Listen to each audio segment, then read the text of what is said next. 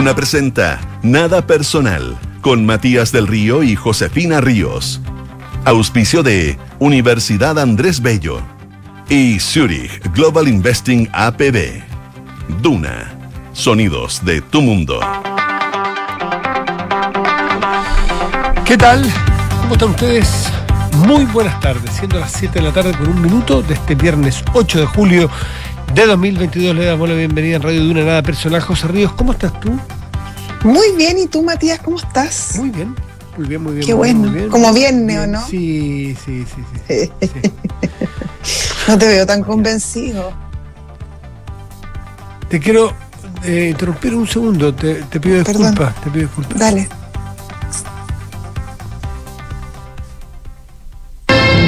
Buen aniversario. Buen aniversario. El Ay, vestido llegó. Ya puedes respirar. También respiro yo. A punto de estallar. Más pronto comenzó un drama singular. Tu traje no cerró. Y te oí Oh. usar Qué desgarrador. ¿Sabes por qué, no? ¿Sabes por qué? No, Sí, sé por qué. Qué emoción. La José cumple hoy tres años desde que llegó a esta radio. Por eso, por eso es que ponemos este tema de Charles bonito. este armenio. O Armenio, sí. Charles Aznavour, armenio, o sea, parisino, nació en París, pero de familia armenio. Así que con Aznavour, Me encanta Charles Aznavour, además. con Aznavour te saludamos. Muy bonito. Y recordamos que llegó a este programa, no ahora. A este programa. A este programa, que es su casa original. Sí. ¿Y pagan royalty los otros, no? No ¿Por sé, José Río? no sé, pero. No sé. Pero hoy Ah. día también ellos estaban de aniversario, cumplen 14 años. Información privilegiada, que también les mandamos un saludo. Pero con algo de celo porque. Porque como, ah, la José Río. Y la José Río llegó a nada personal. Es verdad eso. Aquí Nunca lo olvido. Ha ido jamás. conquistando otro Yo soy espacio. de ahí. Pero, ¿ah? pero es de acá. De ahí soy. Ahora, Sí. ¿cuál es la manera en que celebra José Río? De vacaciones. No estoy O sea, estoy acá trabajando. o sea, como llegas, celebras. Sea, Como yo llegas, como llegas vives, como llegas vives, está bien, habla, habla bien de ti, no habla mal, no te avergüenza. Está en su contrato. Está en su contrato. Sí, sí. Mentira. Dos semanas trabajando, dos semanas de vacaciones. Oye, me acuerdo cuando llegué a la Radio Duna hace tres años, un 8 de julio de 2019. Ya. Estaba Matías del Río, amoroso, y yo, ah, qué bueno, voy a trabajar con él. Dos días, dos días, y se fue un mes a Europa. Un mes a Europa. y yo sola ahí, no. Ahí Rodrigo Álvarez me apañó, muy amoroso, de verdad. Y Francisco Aravena, varios. Francisco varios. no, y varios, varios, varios, varios, varios, sí. Sí. Y yo decía, no, si voy a hacer un programa con Matías del Río, la gente me dice que eres mentirosa, Matías del Río se fue. No está. es mentira. Bueno, algún día desclasificaremos eso porque desde la dirección de la radio me pidieron que no te dijera nada. Me dijeron, no digas nada, tú ándate sin. en fin. Tú andas- no, y yo así como, no, súper entretenido. Y de repente, oh, dos, te juro que dos días, dos días, o uno, ya, Ya, no pero sé. tú habías hecho radio otras veces, muchas otras, venías de otras No, radio, no tantas hecho. veces, pero, Pero había venías de hecho, otra radio. Venía pues. de otra radio, sí, es verdad. Yo cuando hice radio la primera vez, Ya. eh, eh, eh, yo era muy, muy cabro, eh, el 11 de marzo del 98, empecé, hacía radio con Fernando Paulsen, el programa de él, porque yo hacía básicamente medio pollo ahí como de, repente, y a la semana y media se fue. Y se fue y me dijo, pero tranqui porque voy a estar a la distancia porque tenía que ir a Estados Unidos, un viaje, no sé qué, pero por pega. Y ¿Y estuvo? Nah, pues no contestó nunca el teléfono. pues, nunca, nunca. Y yo ahí no sabía, estoy- todavía me acuerdo de las murallas de un estudio chico improvisado allá él era director de la tercera, era una salita chica, Richie estaba en la Ah, era en la tercera, no Era, era. era en la cero, era en la radio cero. Ah, en la cero, ya. Y una- una- era como en un estudio chico improvisado, en la parte de atrás, casi del baño de la oficina. Pero como en Vicuña Maquena. Sí, sí, sí, sí, sí. Ah, ya. Y ahí yo solo en este sucucho chico hablando de no sé quién y la audiencia que esperaba que le hablara Fernando Paulsen, que era requete contra conocido, y tenía tremenda audiencia y yo ta ta ta ta ta ta. ta, ta. Ay, qué troco. Que tú venías con un radaje, con un. No, que la verdad no, no, no, es que no, me no, dejaste inmediatamente callado, nunca más. No, la verdad que no, eso nunca ha pasado. Eso no Nunca más hablé, volví y te fuiste de vacaciones. Eso, esa es la historia de este No, programa. no, no. Si no, si nos fuimos de vacaciones juntos. Si lo No, no, perdón, no, no, yo no. Yo No, no Ah, juntos, No, disculpen, En el mismo no. tiempo, en el mismo Ah, no, tiempo. sí, porque yo tengo fotos que no me fui contigo. Oye, pero qué papelón todo esto, Dios mío. ¿Te das cuenta? ¿Te das cuenta por qué necesita vacaciones José Ríos cada dos semanas? Ay, ay, ay. Bueno. Eso, en fin, Ya, después seguimos pongámonos nosotros. Eh, hagamos, Sí, sí, es hagamos un programa de. Sí, y qué pena. muchas cosas. Sí, porque tengo un programa. Qué palabra más fea, más mal usada, más ciútica, pero qué lúdica. Tengo un programa muy lúdico. Me carga la palabra. Lúdico, muy Tan lúdico. manoseada, tan Sí. ciútica. Oye, hasta el piensa digital es lúdico. Te No, no, no, déjate de Sí, es bien lúdico. Déjese Sí. la palabra, le dije que me cargaba la palabra. Horrenda, güey. Es lúdico, güey. Ya. Ya. Ya. em, ¿Por qué es tan lúdico el programa de hoy? No, vamos a hablar de temas de, de- de cosas, de cosas simpáticas y otras no tanto. Pero ya partimos saludándote, sal- partimos conversando entretenido un día viernes, pero tenemos que rápidamente dar un golpe a algo dramático.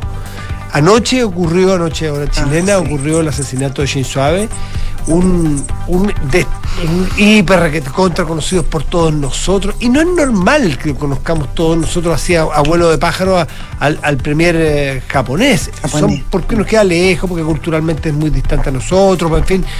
Pero Shinzo Abe es tan familiar como Macron o como puede ser en su Sí. momento, no qué sé yo, eh, Margaret Thatcher, ¿ya? guardando cada uno sus proporciones. Pero Shinzo Abe es el, mira, es el primer ministro que más tiempo ha estado a la cabeza de su país después de la Segunda Guerra.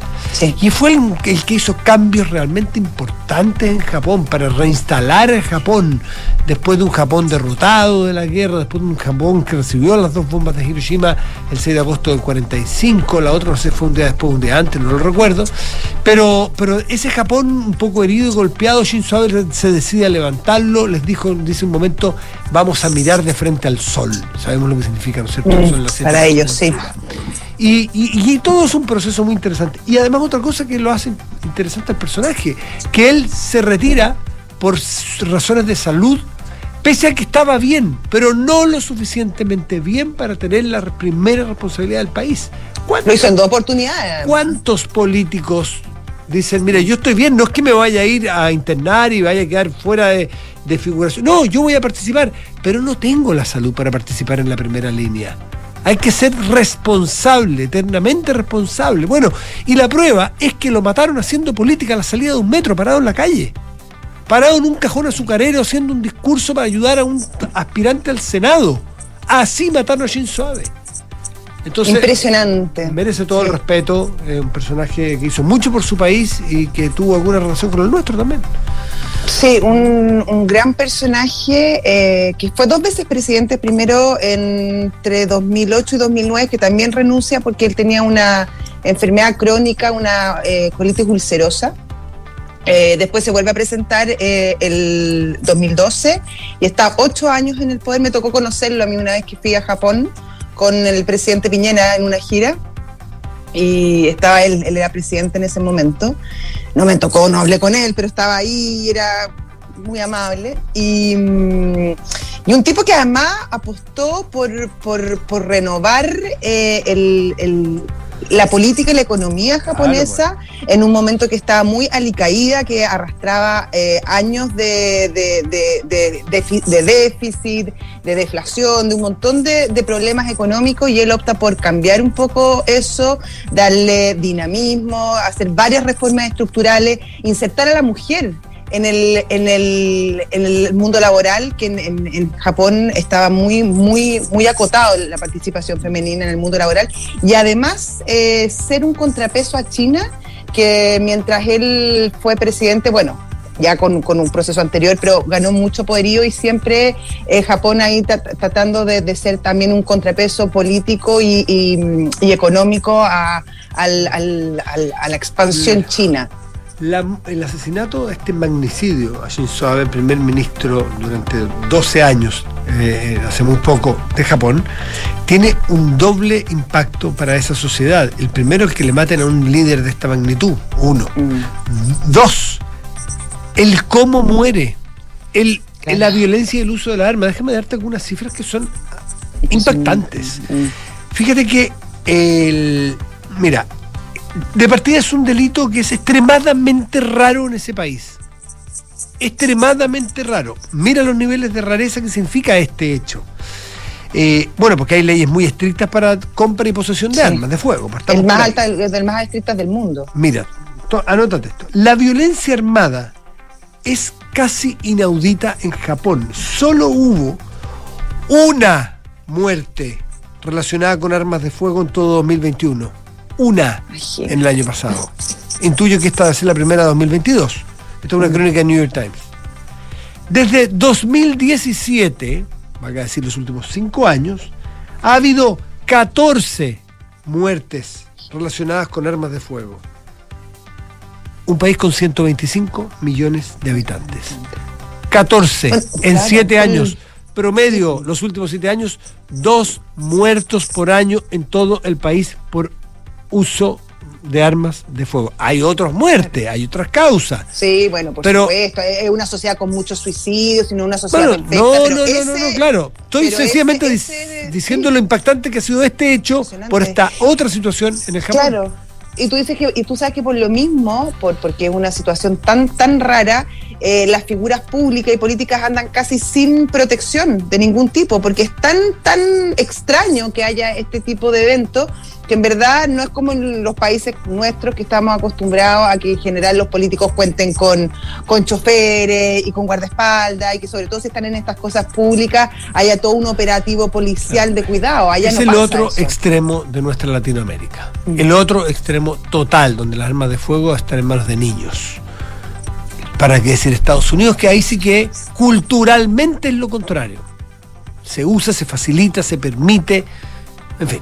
Así se es cuida que, constitucionalmente. Claro, así es que así es con Shinzo Abe, su asesinato, magnicidio, un Japón totalmente en el suelo anímicamente por lo que sí. ha pasado, tan Oye, muy impactados. Cayó hasta Iván, la bolsa. Hay, sí, hay, hay elecciones este fin de semana, en algún momento hubo dudas si se iban a realizar, pero el primer ministro aseguró que sí, que se iban a realizar como, como está estipulado, porque, porque había que defender la democracia y obviamente las elecciones es el acto más importante de, del ejercicio democrático. Así que continúan las elecciones, son elecciones senatoriales que son este fin de semana.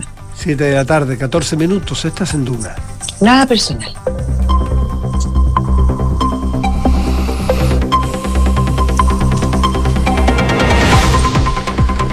La característica musical. lúdica. Lúdica. no hace otra cosa que presentar a un líder, a propósito de líderes que marcan. Enrique Javier, ¿cómo estás? Muy bien, ¿y tú, Matías? Muy bien. Muy contento. ¿Qué es lo que más te suena de Japón? Cuando uno, yo era chico, Japón era, mira, mira cómo ha cambiado las cosas. Made in Taiwan era como significado de algo rasca. Oh. Eso ha cambiado. Y Made in Japan era como, eh, eh. momentito, epa, epa, epa. O sea, son cosas así como, se, me acuerdo marca cuando era chico, Seiko, Sony. Sony. Y los autos japoneses. Autos japoneses. Mazda, Toyota, eh, qué sé yo, se me quedan varios seguramente. Nissan, eh, Nissan, Mitsubishi. Bueno, eran como Honda. símbolos Honda, Honda, sobre todo. Eran así como, eh, momentito, auto japonés. ¿Ah? Aguanta, aguántate un rato. Suzuki. Y claro. Y Daihatsu. bueno, eh, eh, ¿qué es lo que es Made in Japan para ti? Para mí, a mí, lo que me, más me llamó la atención, bueno, la cultura japonesa siempre es de una altísima calidad y el, el honor son, son como cosas que tienen bien, bien metidas en, la- en la. Pero lo que me llamó la atención a mí, yo lo vi bien en la noche cuando pasó el. La noche, a este- las 11 fue. Claro. 10 y media de la noche chilena. eh, me impresionó la reacción tan japonesa de la gente que estaba alrededor de Shinzo Abe. Yo pensaba y decía como acá en un país latino que se hubiese generado un caos, la gente hubiese corrido, eh, como que igual, a pesar de que estaban todos conmocionados con ver ahí a, a su líder tendido en el piso con, con impactos de bala, reaccionaron de manera muy como honorífica, dejaron, no entraron a, prestar ayuda, dejaron que la gente especializada que sabía entrara, una disciplina realmente que muestra su pueblo. Y alguna vez me recuerdo haber conversado con algunos periodistas que fueron a, a cubrir después del tsunami japonés y decían que les había llamado la atención lo en el fondo lo estructurados que son los japoneses, incluso a la hora de demostrar sus sentimientos. Ellos no lloran en público, tienen un sinfín de cosas que... Pero tienen que llorar para pedir perdón. ¿Te acuerdas cuando fue la, el- el- quebraron, eh, fue la, la- la- la- la crisis asiática? eh, y quebraron un montón de empresas japonesas y uno veía en las conferencias de prensa a, lo- a los CEO de las distintas empresas llorando y haciendo como mucho mucho cosa como eh, emocional y yo decía, pero ¿cómo to- ¿por qué todos lloran? Y ahí me explicaron que cuando pasan estas cosas y hay quiebra y cosas como importantes, ellos tienen que demostrar así como su, su, su, su, su- en el fondo que su vergüenza, eh, como de manera súper eh, súper física, súper constatable. Bueno, Vamos con los titulares. vamos con los titulares después de de esta gran reflexión. Étnico-cultural. El presidente de la DC, Felipe Del Pin, se refirió a la definición del expresidente Eduardo Frei por el rechazo y aseguró que los acuerdos de la Junta Nacional son vinculantes para todos los militantes del partido. Del Pin además afirmó que las cosas que están en el texto y que no le parecen al expresidente Frei pueden ser perfectibles en el futuro. La alcaldesa de Providencia, Evelyn Matei, realizó una dura crítica a la propuesta de nueva constitución que presentó la Convención Constitucional, asegurando que en el caso de que gane la opción rechazo, Chile Vamos presentará un tercer texto. Matei agregó que la constitución que hoy en día nos rige está muerta y quedó muerta el 15 de octubre del año 2020, pero la que nos está presentando la Convención Constitucional no es una buena propuesta para Chile. En noticias del mundo, y escúcheme bien, Elon Musk aseguró hoy que terminará con la oferta de 44 mil millones de dólares que había ofrecido para quedarse con la propiedad de Twitter. Según indican varios medios de prensa, el multimillonario habría argumentado un incumplimiento sustancial de varias disposiciones del acuerdo que tenía con la red social, lo que habría hecho que declinara su oferta. Y en el deporte, Novak Djokovic superó las dudas del comienzo ante Norrie y se verá con Nick Kyrgios en la final de Wimbledon. El serbio derrotó en cuatro sets al crédito local y buscará su séptimo título en la catedral y el 21 Grand Slam de su carrera, precisamente en el mismo lugar donde ganó el último. Muy bien, Enrique Javier. Muchísimas Gracias, gracias. Quique. 7 de la tarde, 19 minutos. Estás en Duna.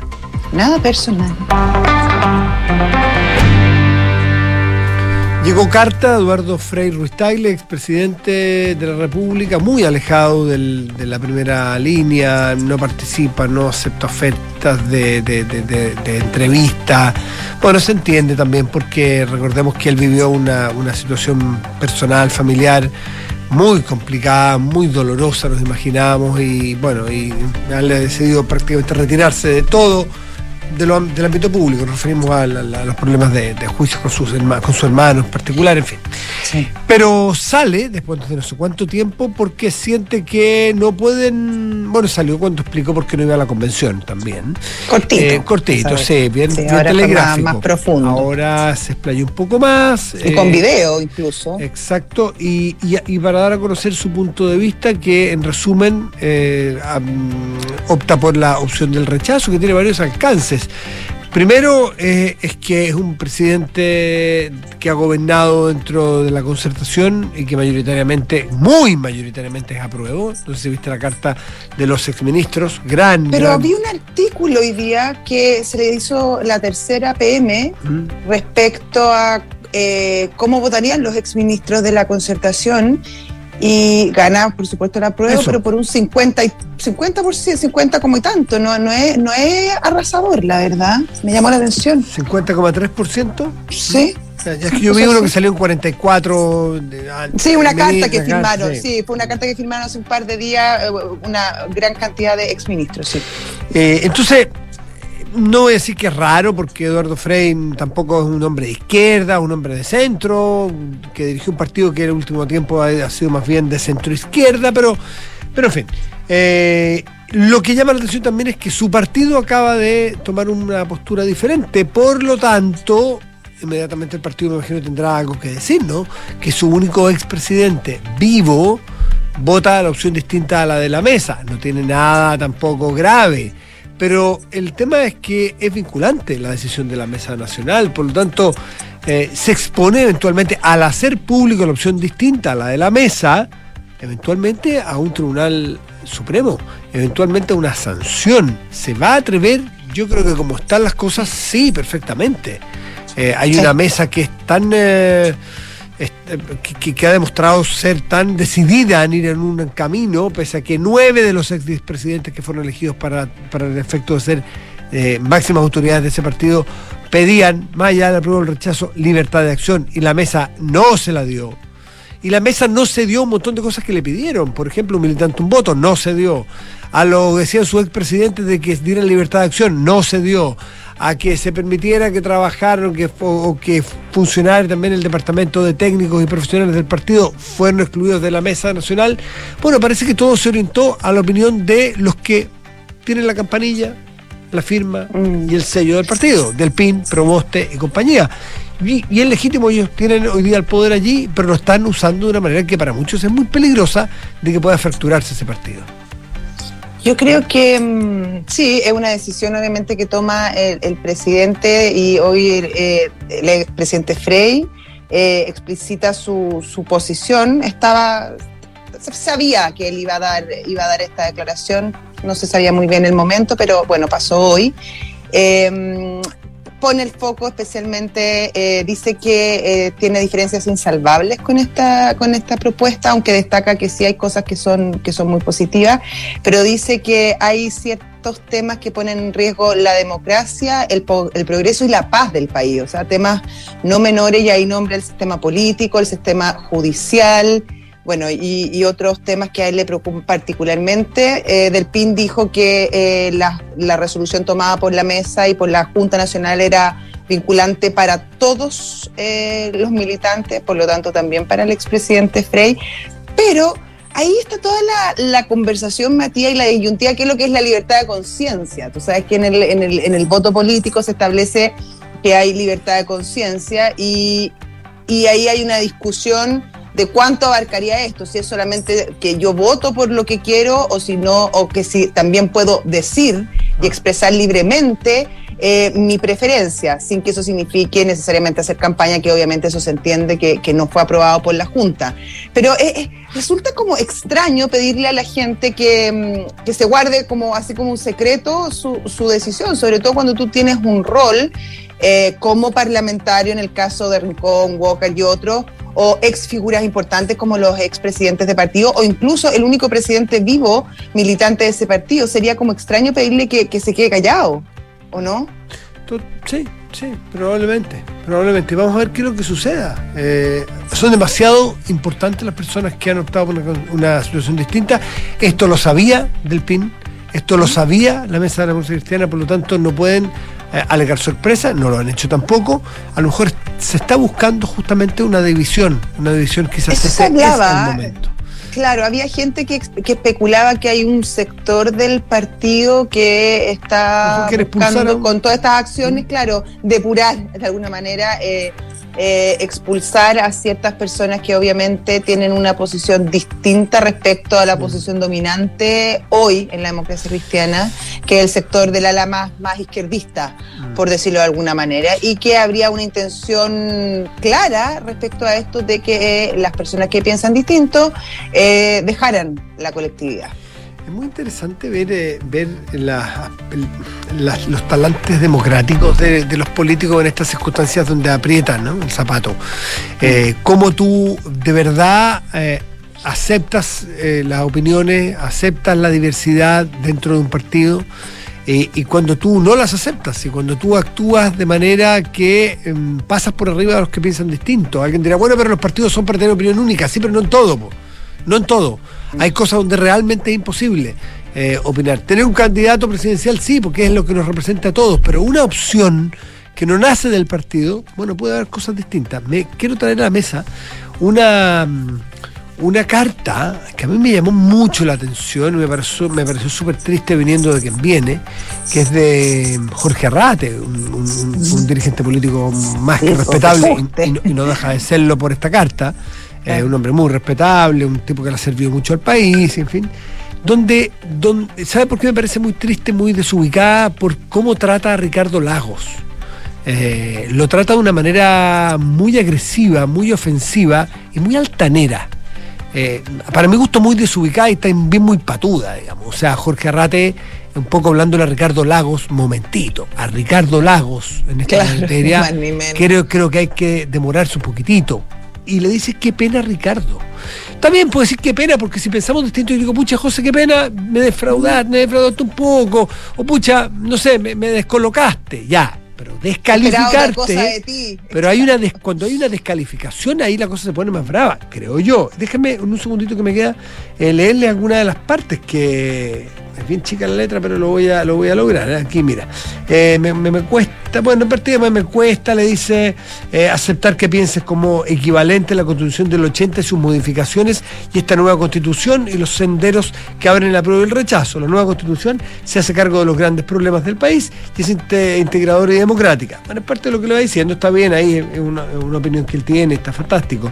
Dice, mm, más adelante los punteros del reloj siguen su curso y el tiempo corre sin que nada lo, mode- lo Por eso las vidas demandan, al llegar a la última recta, como en nuestro caso, pues son quizás de la misma generación, una rúbrica, en particular a quienes hicimos de los asuntos públicos una de las motivaciones principales de nuestra existencia. Yo intento ser leal a aquello que ha definido mi transcurso político. Soy socialista y allendista. Probablemente Lagos también. ¿eh? Eh, y el de nuestra generación política, luchar por un mundo más justo y humano. Pensé que tú, más allá de nuestras legítimas diferencias, procurarías algo semejante. O sea, le está diciendo que no está luchando, que dejó de luchar por un mundo más justo y humano. O sea, le está diciendo a Lagos que su opción, que es neutral, por así decirlo, él, claro. no es, eh, no es legítima. Eh, pero tus declaraciones recientes desmienten mis expectativas. Mi opinión no tiene influencia decisiva en el plebiscito próximo. Deberías abrirte la posibilidad de que la tuya ya no sea muy importante. Ha emergido una nueva generación e intentar extender tu influencia es iluso y artificial. El pasado nos hace morisquetas burlonas. Yo no sé si Arrate se enteró, pero por Dios, llevamos tres días hablando. Yo creo que sí ha tenido influencia. Para bien o para mal no lo sé. Cada uno dirá. Alguien dirá que el lago metió las patas, Pero que es un desastre, que es un Claro. desastre. Otros que le achuntó, otros que esto, otros que el otro, otro que no es el mismo, otro que es mejor que antes, da lo mismo. Pero que ha ejercido influencia en su carta, válgame Dios, ¿no? No me, no me imagino otro político más influyente la edad que tiene Ricardo Lagos que él y su carta. O sea, la patudez de Rate es sin, sin límite, a mi juicio. Precedente. Mientras me hablas, más te hundes, le dice a, eh, a a, a Lagos, más te hundes. en ¿Mientras me hablas o mientras más hablas? No, es que tiene un paréntesis porque Ah. hay una frase más larga. Entonces corta una parte. Más te hundes en un marasmo de argumentos aberrantes. Aberrantes. Tus argumentos son aberrantes. Tus expresiones dañan la opción transformadora y favorecen a la derecha. No has dicho que está con la derecha. Es un análisis político de Arrate que la opción de Lagos favorece a la derecha, cosa que Lagos no quiere hacer, estoy seguro. Quiere tan poco como Arrate hacerlo. Si gana la prueba, le dice, tu rol será aún menor de lo que ya es. ¿Quién le avisa a este señor? Discúlpeme con el respeto que merece Arrate. Está, esto es objetivamente errado, objetivamente errado, como que hoy llovió, hoy llovió, ¿no? a mí no me gusta la lluvia, a lo mejor, pero hoy llovió. Pero eh, el rol de Lagos no es menor, ni es invisible. Miren todo lo que ha producido. Lo tiene a él escribiendo cartas, de hecho. Y muy enojado por lo demás. Solo, solo el rechazo te daría la oportunidad de negociar con la derecha. Esa es una decisión política, es un análisis político libre y legítimo, pero nuevos retoques a la constitución pinochetista como rúbrica de una trayectoria política es indecorosa. Qué pena, Ricardo. Se sube a un estado, a un estatuto, a un, a un, a un piso de moralidad eh, que no le, no le queda bien, no le hace bien al nombre de Jorge Arrate. Yo supongo que esto es un un- un, eh, lleva- de- se deja llevar por una pasión, que Arrate es un hombre apasionado, de hecho se salió un momento del Partido Socialista para presentar su propia candidatura presidencial, Candidatura, sí. y me parece bien, yo lo respeto mucho, me creo que es un gran líder y ha hecho grandes aportes, pero aquí no solo se equivoca, sino que creo que es muy patudo. Hablarle así a Ricardo Y Lagos altanero. po. altanero y, y se pone en una situación moral como de superioridad que ni con Lagos ni con nadie es adecuada. Pero decir que Lagos se hunde en no sé qué y que ya no influye y que tiene que hacerse cargo de que ya no influye en nadie, por Dios.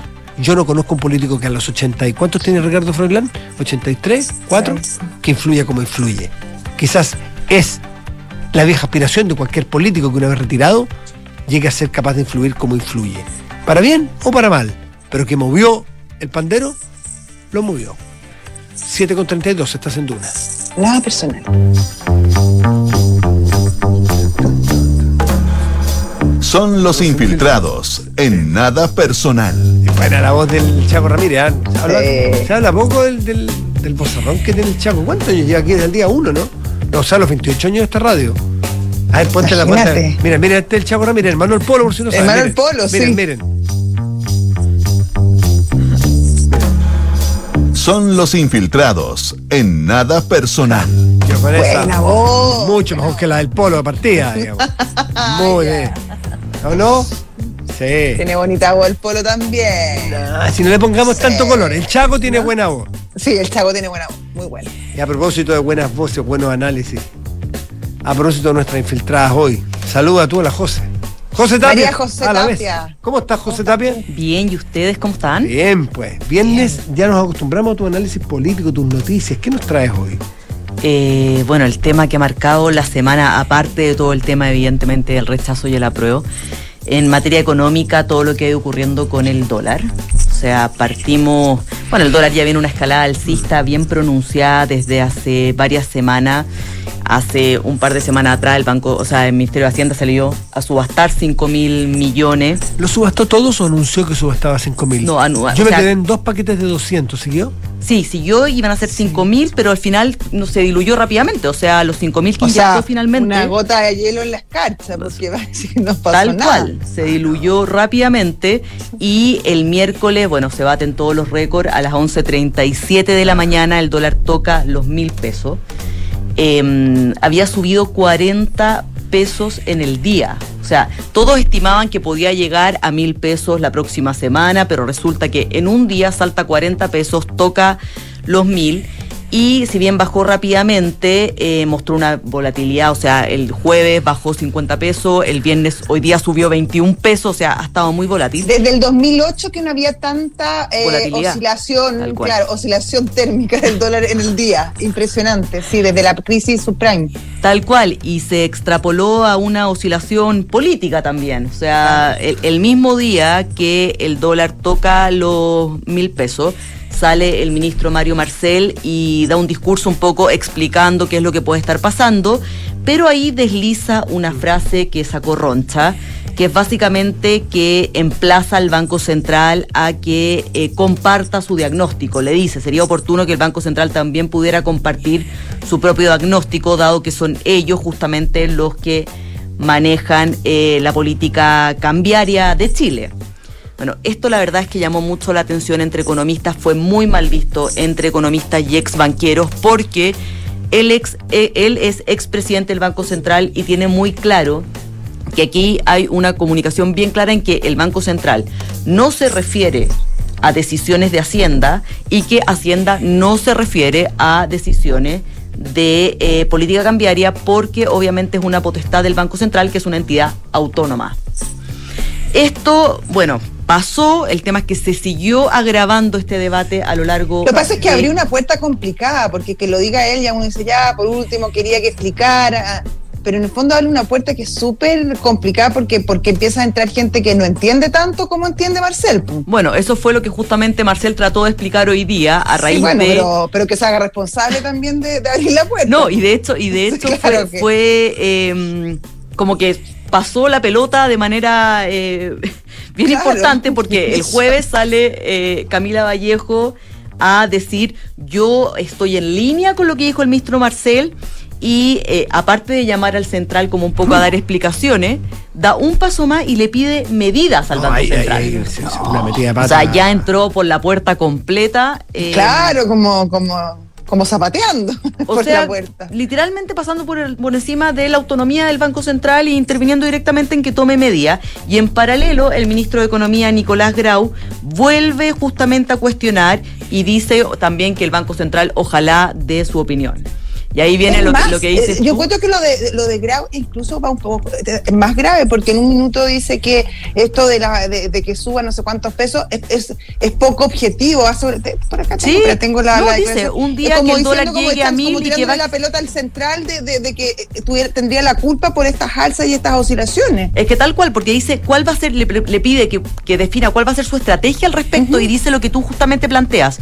Un día, que un día el dólar llegue a mil y que baje 50 los días siguientes, eso obviamente no tiene explicación objetiva. Imagínate. Y esto en alusión a lo que ha dicho el central, o sea, a fines de, de junio eh, el vicepresidente de- de- del central un poco dijo, oye, nosotros no vamos a intervenir porque aquí el dólar está siguiendo fundamentos económicos. O sea, eh, tanto lo que está pasando en el escenario internacional, lo que está pasando con el cobre, y un poco dio a entender de que eh, cualquier intervención que hiciera el central también se iba a diluir finalmente. O sea, como que hay que dejar que siga su curso, algo que Rosana Costa también ha sostenido eh, en esa línea. Entonces, claramente Nicolás Grau vuelve a cruzar la barrera diciendo, oye, pero esto no tiene explicación objetiva para que, que un poco eh, no... eh, o sea, diciendo, oye, que el Banco Central haga algo. Y ahí viene el ministro Marcel hoy día, eh, de manera bien, sí, claramente pasando la pelota, diciendo, oye, hay que distinguir lo que mucha gente ha planteado, incluso yo, de que el Banco Central eh, debiera dar su diagnóstico a que haya gente del gobierno que le pida medidas al Banco Central, un poco en alusión a lo de Camila Vallejo. Y ahí da un paso más y dice, bueno, eh, si yo hubiera estado en la presidencia del banco, uno tiene que entender que hay ciertos actores y autoridades que no están tan familiarizados con los temas económicos. Entonces, Entonces, empezar a, a familiarizarse Eh, o no, si es que, eres autoridad. bueno, eso Cla- es muy tal cual. jodido porque, porque los temas económicos son particularmente técnicos eh, y hay que, es como si alguien eh, le se pone a enmendar, a, a dar, a ver, soluciones o ideas respecto a temas sanitarios. Es delicado porque son temas técnicos. Eh, y, y- y- y- y, bueno, a, a veces votan eh, y votan sin saber los efectos técnicos. Si los técnicos por algo sirven. Cuando se desprecia la técnica en cualquier ámbito, pasan estas cosas. Decirle, tiene que hacer algo el Banco Central. Si el Banco Central es autónomo, totalmente autónomo. No, no, puede totalmente. Y de hecho hoy Y día... es la gracia día- del, del Banco Central chileno, la autonomía que ha tenido y que le ha permitido tener una política eh, monetaria súper exitosa desde 1990 en adelante, justamente porque es autónomo. Y eso es un poco lo que se lo cuestiona a Mario Marcel, porque si bien, bueno, hoy día salió la Camila Vallejos de nuevo a decir, oye, aquí nuestra política es bien clara, nosotros entendemos que el Banco Central es autónomo, lamentamos que todo esto se haya prestado a confusión y bla, bla, bla. El punto está básicamente puesto en Mario Marcel, porque él un poco abre la puerta para, para toda esta polémica y él es ex presidente del Banco Central, él sabe perfectamente la autonomía que tiene y que el Banco Central no se presta para que lo pauteen. Y tanto no se presta para que lo pauteen que evidentemente el Banco Central no ha salido a hablar, no ha dicho nada, eh, se mantiene en su posición y este martes y miércoles se verán eh, las caras tanto eh, la presidenta del Banco Central Rosana Costa como el ministro de Hacienda Mario Marcel porque es la reunión de política moneta- monetaria y eh, donde el, el presidente del, del, eh, de- o sea, el ministro de Hacienda, perdón, está, está invitado. Entonces me imagino que él participará y ahí el Banco Central hará su análisis, pero, pero evidentemente no, no es algo que se pueda pautear. Eh, el- hay, hay economistas que han presionado bastante al tema del Banco Central también, que dicen que hoy día ya eh, el tema de una de una intervención verbal ya no es suficiente, tienen que hacer una, Claro. una intervención directa, algo que me imagino que está en Ahora, análisis.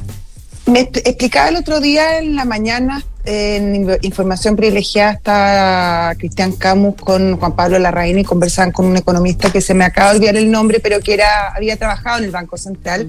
Y le, pre- le- le preguntaban justamente por qué parece que en el IPOM, cuando uno lo revisa, eh, hay muy poca información sobre el dólar y sobre lo que el banco en cuestión proyecta respecto a, a cómo va a evolucionar el dólar que era un poco lo que le pedía el ministro Marcel que explicara cuáles eran los supuestos, eh, etcétera. Y lo que explicaba este, este economista que había trabajado en el Banco Central, que eso era una opción eh, buscada, que efectivamente el Banco Central tenía supuestos sobre el dólar, pero que no los hacía explícitos justamente por la, eh, por la, por la libertad cambiaria, por, para no influir Claro, justamente el eh, en, el, en- en la evolución de la moneda y que lo hace justamente con, con intención, no Cada- dar a conocer su, su parecer al respecto. Cada interpretación, cada comunicado, cada entrevista de alguien del Banco Central es una es una eh, injerencia, Claro. eh, tiene efectos en el mercado.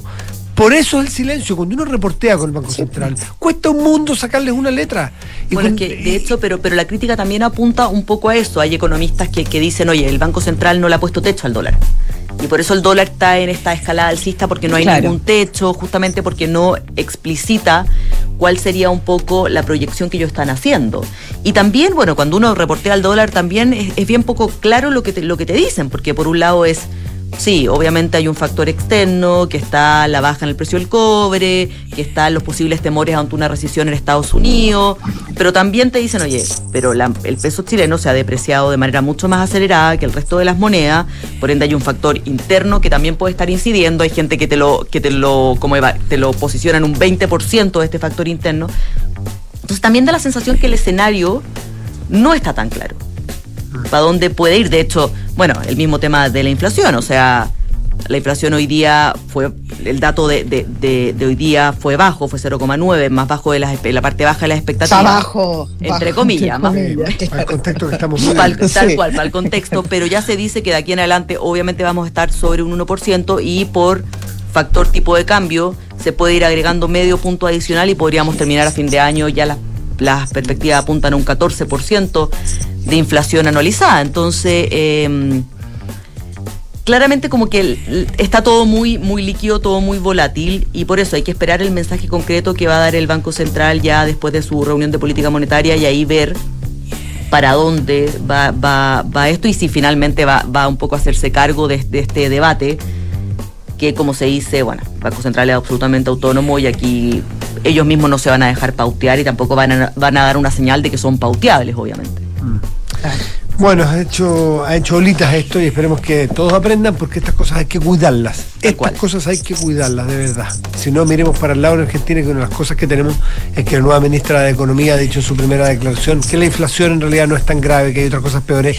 Por lo tanto, pongámonos a emitir para poder cumplir con nuestras obligaciones. Y ustedes miren a cuánto están los precios de las cuánto, cosas claro. y cómo está la oferta de bienes y productos en las estanterías eh, cuando cierran las tiendas porque no saben a qué precio va a estar mañana. No hay precios en Argentina. No hay precios. Y ese, ese es justamente el papel del Banco Central en Chile. La estabilidad de precios. Todo el resto es de segundo orden respecto de la estabilidad de precios. De precios. Y vaya que es importante. Si no, pregúntenos a los chilenos y a las chilenas en estos días, cuando hay que llegar a fin de mes, sobre todo las familias más humildes, a fin de mes a comprar, o a fin de- del día a comprar un, un- un kilo de pan. Eh, José Tapia, muchísimas gracias. Muchas gracias. Gracias. José. Buen fin de semana, que estén bien. Igual tú, 7 de la tarde, 44 minutos, estás en Duna. Nada personal. Oye, y antes de irnos a, a saludar a nuestros auspiciadores, yo te adelantaba que este el tema de Piensa Digital era muy lúdico hoy día y no te estaba molestando porque vamos a hablar de la gamificación y cómo esta se aplica en las empresas nacionales. ¿Qué es la gamificación? La gamificación o ludificación de los entornos laborales es una oportunidad para limar asperezas, estrechar los lazos entre los compañeros e incluso descubrir habilidades o facultades de los trabajadores, incluso que desconocían de sí mismos. Esto se aplica, son como juegos, hay distintos juegos, Matías, pueden ser juegos análogos, por ejemplo, como lo hacen en CCU, o pueden ser eh, juegos más bien digitales, como hace una, una empresa eh, de consultoría eh, y eh, que ayuda a las empresas que se llama Book, que tiene, tiene, mm, tiene formatos más digitales, justamente, para, para, para que los, los interactúen los colaboradores, se conozcan. Y esto se ha implementado bastante en Chile y en el mundo porque después de, de- de la pandemia, eh, claro, se han manifestado un montón de escenarios de estrés laboral, de ansiedad, de conflictos con los pares y justamente para enfrentar esas situaciones y lograr mayor diálogo, mayor interacción y fomento del trabajo en grupo, se han implementado estos, estos, estos juegos o gamificación, como se le llama. Así que los interesados pueden eh, ir a Piensa Digital del diario La Tercera y enterarse de los distintos tipos de, de gamificación que hay para eh, el bienestar de los trabajadores en las distintas empresas. No conocía la- el término, está bueno. Yo tampoco, fíjate. 7 de la tarde, 46 minutos, estás en Duna. Nada personal. Y saludamos a nuestros patrocinadores antes de ir a una pausa, si te parece. Sí, pues. ¿Sí? Vamos. Sí. Eh, Si te gusta la novela negra, la Universidad Andrés Bello te invita a participar de su concurso literario Puerto Negro, abierto a escritores nacionales y extranjeros de lengua castellana. Bases e informaciones en cultura.una.cl. eh, sigue. No, que hoy invertir con responsabilidad es sumar valor. Por eso, en Zurich tienen fondos calificados de inversión sustentable en impacto social, medio ambiente, entre otros. Conoce e invierte responsablemente en Zurich. Ah, ya es que ya vi, espérate. Lo que- No, eh, Hub de Sustentabilidad cumple 10 años, una década hablando de negocios sostenibles desde todos los puntos de vista. Un espacio de pulso a la tercera. Entra ya a hubsustentabilidad.cl y celebra su aniversario con los mejores contenidos. Vamos a una pauta, Ahora ya sí, volvemos. Ya volvemos.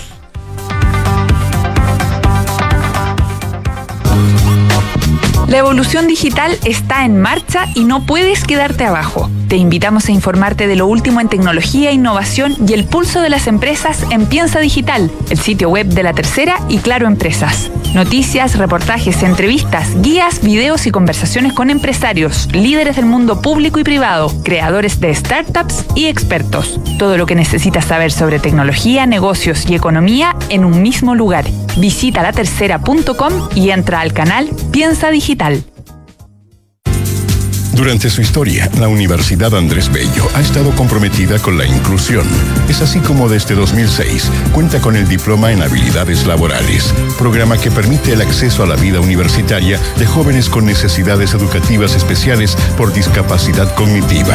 A ellos se suma la Unidad de Educación Inclusiva, la cual busca dar respuestas a todos los alumnos con discapacidad física y sensorial. Universidad Andrés Bello, compromiso total con la inclusividad. Te invitamos a conocer el Fondo Mutuo Zurich Rendimiento UF, un fondo de riesgo moderado, el cual busca protección ante los riesgos inflacionarios ya que invierte en instrumentos UF. Además, podrás invertir y rescatar tu inversión cuando estimes conveniente. Invierte con la asesoría experta y personalizada de nuestros ejecutivos. Fondo Mutuo administrado por Zurich Chile Asset Management, administradora general de fondos S.A. Conoce más en www.zurich.cl. Digitaliza los procesos del área de recursos humanos con Talana, la más completa y robusta plataforma para la gestión de personas. Gracias a los módulos de remuneraciones, asistencia y turnos, firma digital, desarrollo organizacional y reclutamiento y selección, Talana ha ayudado a las empresas a reducir sus costos operacionales. Únete a las miles de empresas que ya han digitalizado su área de recursos humanos con Talana. Conoce más en talana.com. Qué rico que podamos viajar todos al sur este año. Haber calzado las vacaciones fue una tremenda idea. Sí, con la Javi estamos listos, listos. Oye, ¿y cómo lo van a hacer con el Roque al final? Se queda donde mi mamá. Con Marcelo contratamos Verisur hace un par de días, así que podemos partir tranquilos. Ah, qué Y buena. la casa queda en buenas manos. Sabemos que quieres estar tranquilo cuando sales de casa. Conoce la alarma Cero Visión de Verisur, capaz de actuar antes que lleguen las fuerzas de seguridad. Calcula online en verisur.cl o llama al 600-385-0003. Activa Verisur, activa tu tranquilidad. Estamos de vuelta en Radio Duna, nada personal, 7 de la tarde, 49 minutos. José Ríos, tenemos un tema que abrimos ayer en conversación. Conversación Sí. lúdica, por supuesto. de gamificación. Eh, que tuvimos, porque ayer yo tuve la oportunidad, como les conté, que no tuvieron la paciencia de escucharnos, que dadas las vacaciones fui con mi hijo menor al zoológico de Santiago, en el Parque Metropolitano. Eh, para que no escucharon, decirles que vale la pena ir, es un, parque que está muy, está muy bien tenido, muy limpio, los animales en excelentes condiciones. eh, probablemente mejor que cuando yo era chico al menos, las jaulas son más grandes, hay espacio de hábitat, en fin, más, más- amplio. Eh, pero yo planteaba que había, no sé, que me surgió una, una reflexión fruto de que los tiempos han cambiado y que tenemos otras percepciones respecto a los animales, en que no me calza del todo la existencia de, de zoológicos hoy en día en el mundo, dado que hoy día hay muchas otras alternativas para tener experiencias con la vida salvaje, ¿no es cierto? Hay accesos li- libres, gratuitos en televisión pública, por ejemplo, a, la vida salvaje de animales en la sabana, en, lugares exóticos, en fin. Bueno, fue una impresión y hoy día tuve un contacto de conversación muy amable con gente del Parque Metropolitano y yo le dije, bueno, pero ¿para, para qué conversamos privadamente? Conversemos al aire, porque creo que es buena esta conversación para compartirla con ustedes. Saludamos a nuestra invitada. Andrea Cayosi, ella es coordinadora general del zoo metropolitano, el zoológico metropolitano. Hola, ¿Qué Andrea. tal, Andrea? ¿Cómo estás? ¿Cómo estás, Buenas Andrea? tardes. Hola Josefina, hola Matías, ¿cómo están? ¿Me escuchan bien? Muy bien. Perfecto. Muy bien, muy- Oye, es verdad, a esta hora de estar el león afuera, a mí no me tocó ayer. Sal- a esta hora salen los leones, ¿no? Claro, ahora se, sale, se van de carrete. ¿Y por qué no, en vez- no hacen? ¿Hay tours nocturnos al zoológico, no? Sí. Hay en, en No, países hay hay- tours nocturnos al, al- al zoológico, muy entretenido. En, otros en otras partes me ha tocado. Alguna vez lo hicimos, pero actualmente no, no estamos con ese sistema, la verdad.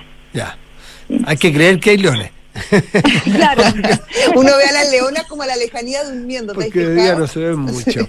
Pero, pero bueno, cuéntanos, este- este- esta reflexión, imagino que ustedes que trabajan ahí, no ser la única persona que la tiene, ¿no es cierto? Debe ser una labor muy importante de ustedes de sociabilizar hoy día la labor que hace el zoológico del Parque Metropolitano frente a las Claro, nuevas por tendencias. supuesto. Mm. De todas maneras, de hecho, eh, uno podría pensar que los zoológicos modernos, progresistas, aquellos que tienen entre sus fines la conservación de la biodiversidad, de la naturaleza, de los animales silvestres, son más importantes que nunca.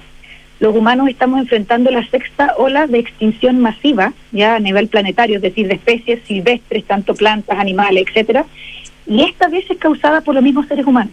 ¿Ya?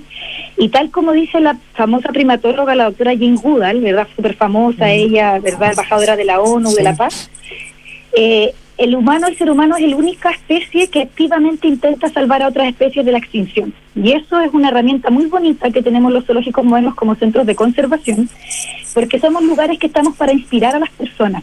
La idea es que las personas cuando vengan a los zoológicos modernos se dan cuenta de que, tal como ustedes decían, los animales están bien cuidados, pero no solamente están ahí por el hecho de que la gente los pueda mirar, sino que se vayan inspirados, puedan leer alguna de las, señaléticas que tenemos en el zoo Sí, o participar de alguna actividad educativa, darse cuenta que, por ejemplo, tú desde tu casa puedes perfectamente incluso ayudar a la conservación de animales en lugares tan lejanos como África y también ayudar a la, a la protección de la bio- biodiversidad chilena, porque en Chile muy poca gente conoce la biodiversidad que tenemos en Chile y si no la conocemos, difícil que la protejamos. ¿Cómo, cómo em, el zoológico metropolitano efectivamente aporta a, a la conservación? Eh, además de traer animales, me imagino que hay todo un trabajo para, para, para cuidarlos, para, para quizás para la reproducción de estas especies. ¿Cuál es el trabajo en concreto que hacen en ese sentido? Bueno, muchas gracias, Josefina, por la pregunta, porque son muchas las aristas que tenemos para aportar a la conservación. Una de ellas es que somos el centro de rehabilitación de fauna silvestre que recibe más animales silvestres para rehabilitar al año, estos animales que llegan heridos o decomisados porque son víctimas del tráfico ilegal o de la caza ilegal o atropellados, por ejemplo. Y, el- por ejemplo, solo el año pasado, el año 2021, en el año recibimos más de 1.400 animales heridos silvestres para rehabilitar. Esos son más de cuatro animales al día. Entonces una, es un volumen gigantesco y ponemos todos nuestros recursos, disposición, equipamiento, especialistas para poder recuperar, rehabilitar tanto física como conductualmente a estos animales, que algunos de ellos llegan incluso con problemas conductuales, mal acostumbrados a vivir dependiendo del humano, en aquellos casos que fueron mascotas ilegales, por ejemplo, y son rehabilitados y luego a través, en la, la colaboración que tenemos con Servicio Agrícola y Ganadero, obviamente, reinsertados a la naturaleza en la medida en que ya logran recuperar sus capacidades físicas y de conducta. Por otro lado, también llevamos hace muchos años a cabo varios programas específicos de conservación de fauna silvestre nativa y que los cuales tienen no solamente un programa de, de- un programa de reproducción, por ejemplo, los pingüinos bajo nuestro cuidado y en el zoológico, Matías con su hijo habrán podido ver dos grupos de pingüinos Sí. que tenemos una reproducción importante ahí nosotros, que es parte de la reproducción pensar la conservación, ¿ya? Sino que además hacemos hartas actividades in situ, como se le dice, es decir, en la naturaleza. Entonces tenemos programas de conservación de los pingüinos en la naturaleza, con la comunidad de Pichidán y de Algarrobo, hacemos actividades con actores locales.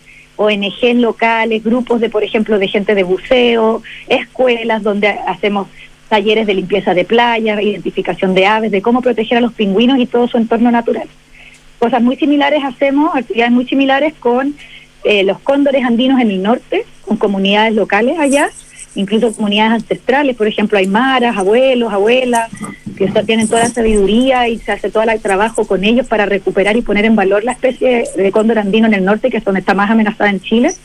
Y también, por ejemplo, programas de conservación de flamencos altoandinos, donde ponemos, insertamos transmitores satelitales a los flamencos silvestres que no les producen ningún daño, al contrario, y por lo tanto podemos monitorear sus patrones de dispersión y así poder dar información a las autoridades gubernamentales de qué lugares son más importantes de conservar respecto de la migración de los flamencos altoandinos, las tres especies que habitan en Chile, eh, cuando están migrando, porque no da lo mismo, eh, los flamencos al igual que otras especies, les afecta, por ejemplo, la luz de las ciudades. Entonces ellos están prefiriendo volar de noche y esa es toda información que estamos generando nosotros a través de nuestros estudios dentro de la conservación. También llevamos a cabo, por ejemplo, estudios con anfibios nativos y hace dos años atrás, perdón, tres años atrás, como ha pasado el tiempo, el 2019, tuvimos el honor de ser contactados por especialistas en anfibios en Chile porque la ranita del Loa, que después se hizo famosa por todo este tema, estaba a punto de extinguirse, quedaban solamente 14 ranitas del Loa. Porque el pequeño arroyo donde ellas vivían en Cala, cerca de Calama, ellas viven, no, son, no viven en el Loa, el Loa es un río que está lamentablemente muy contaminado en Chile, pero hay un arroyo cercano que es una vertiente, fue completamente seco. Y los, estos especialistas que trabajaban con la ranita del Loa ya in situ, como se dice en terreno, se dieron cuenta que las ranitas estaban en un lodazal y se estaban muriendo y estaban terribles, entonces nos contactaron, se hizo todas las gestiones con el SAR y las últimas 14 que lograron ser rescatadas fueron traídas al zoológico por los especialistas y, y nosotros logramos al año siguiente no solamente que estuvieran en buenas condiciones, se alimentaran, sino que se reprodujeran.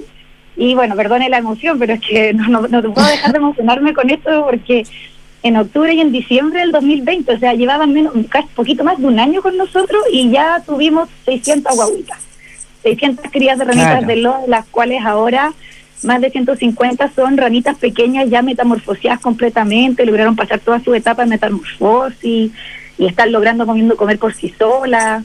Entonces, esa especie, por ejemplo, si no fuera por el Zoológico Nacional, no existiría, se extinta. ¿Se fija? Y eso no solamente nuestro zoológico, o sea, los zoológicos modernos progresistas, que son estos que les digo que se dedican a la conservación, han logrado salvar de la extinción a más de 30 especies en el mundo, incluyendo el hurón de patas negras, el oris de Arabia, la iguana crestada en Puerto Rico, el caballo Prevalsky en Asia, el cóndor californiano en California, que es, que es uno de los patrones, de los cuales, por ejemplo, es uno de los, ¿cómo decirlo? Es como una guía para nosotros los que trabajamos con cóndor andino en Chile para poder seguir replicando algunos de los exitosos pasos que lograron los zoológicos en California con esa especie, que está a punto de extinguir. Andrea, eh, cuéntanos, eh, ¿está abierto todos los días? ¿No se necesita pase de movilidad? Había un montón de gente ayer, estaba súper súper bien, se puede comprar eh, las entradas antes por internet para evitar las, las filas. Eh, está abierto de qué horas a qué horas todos los días, supongo, en vacaciones de invierno, ¿no? Claro, durante vacaciones de invierno estamos abiertos todos los días, incluyendo los lunes, el resto del año los lunes mantenemos cerrados. Eh, le, pedimos a la gente que siempre prefiera comprar online para asegurar sus cupos, porque por la pandemia y por un tema de también de cuidado de los animales, del resguardo de los animales, estamos teniendo un cupo limitado al día. Por lo tanto, en la medida en que la gente, como tú, haya comprado la entrada online, se asegura el ingreso. Estamos abiertos, claro, de lunes a domingo, de las 10 de la mañana a las 5 de la tarde es el ingreso.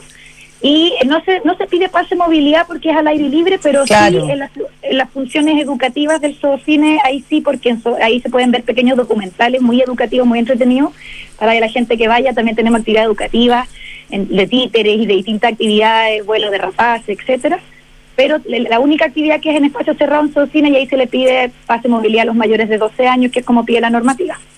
Bien, pues eh, Andrea Cayosi, eh, coordinadora del eh, Zoológico de Santiago, Zoo Santiago, muchísimas gracias por conversar con Duna esta tarde. Gracias, Andrea. bien. Muchas gracias por invitarnos, que estén muy bien. Y díganle al león que sea pesado, porque que se muestre. Uno va con el cabro chico a ver al león y, y el león se queda guardado. Ya que- Ay, y el pucha, le vamos a hipopótamo, oye, decir para y la el- próxima. Y, el- y búsquenle una parejita al hipopótamo que está tan solo. Y al, Ay, es y al- que- es y que al la panda colorado. ella- El panda Ella, colorado. es una ella es viejita, la hipopótama es viejita y ya no quiere hombres partido cerca. está- se Es chateó. como una señora tú. mayor, entonces sería complicado para ella aceptar una pareja a esta altura del partido. Ah, son muy ella territoriales. No- Que no le metan a nadie. No, no, es que los hipopótamos razón, son muy territoriales los hipopótamos, eso es verdad. Sí, eso Sí. es cierto. Y ella con la edad que tiene, quizás cuando era más joven, que tendría que haber sido, no sé, 20 años atrás, porque ella tiene más de 40 años, ahí habría sido posible. Pero a esta altura del partido no le vamos No, a a hacer los ningún 40 favor, años uno ya no aguanta cualquiera. Esa fue la condición que puso razón. para venir, porque viene de Mendoza. Y el pan- Claro, ella llegó a Mendoza. Y los pandas rojos en la naturaleza viven en solitario, por lo tanto, para cuando se hace la reproducción, como nosotros cuando logramos reproducir al Kelú, que seguramente el que tuviste, que Sí. nació en Chile hace unos años atrás, tuvimos que hacer un manejo ahí con sus papás para que, en el fondo, para que no tuviera ningún problema de etapa reproductiva, pero va por ahí. Porque Ah, yo lo vi solo, quiere decir que es más de uno. Ya, qué bueno. Es que lo que pasa es que él es parte de un programa de conservación internacional, entonces no es llegar y buscarle una novia, hay que hay que trabajarlo con los encargados internacionales.